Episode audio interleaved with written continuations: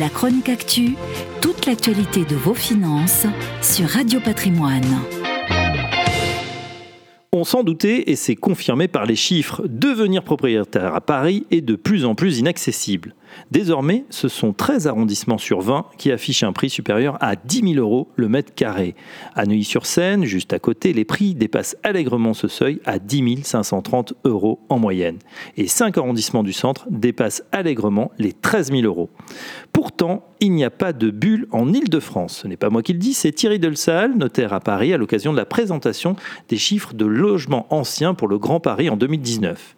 Et le notaire de préciser, pour qu'il existe une bulle, il faut qu'il y ait spéculation. Aujourd'hui, il n'y en a pas, les acquéreurs sont des utilisateurs.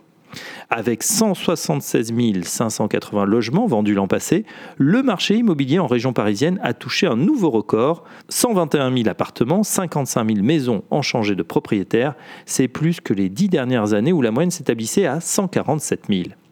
Sans surprise, ce dynamisme s'explique par la faiblesse des taux de crédit et par la pénurie d'offres, une pénurie visible à Paris où les volumes de vente sont en baisse depuis trois ans.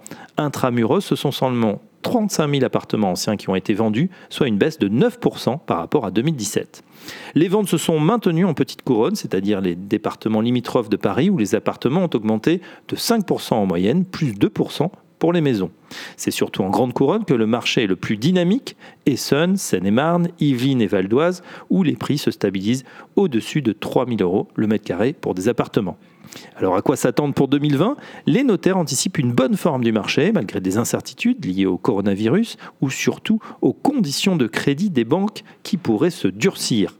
Si les prêts à plus de 25 ans représentent une fraction marginale des prêts octroyés à 1,5%, un ménage sur quatre s'endette au-delà des conditions de 33% de leurs revenus disponibles.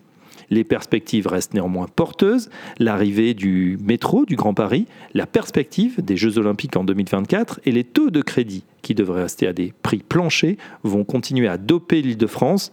Les prix, selon les notaires, pourraient grimper de 7% pour les appartements et de 4% pour les maisons en 2020.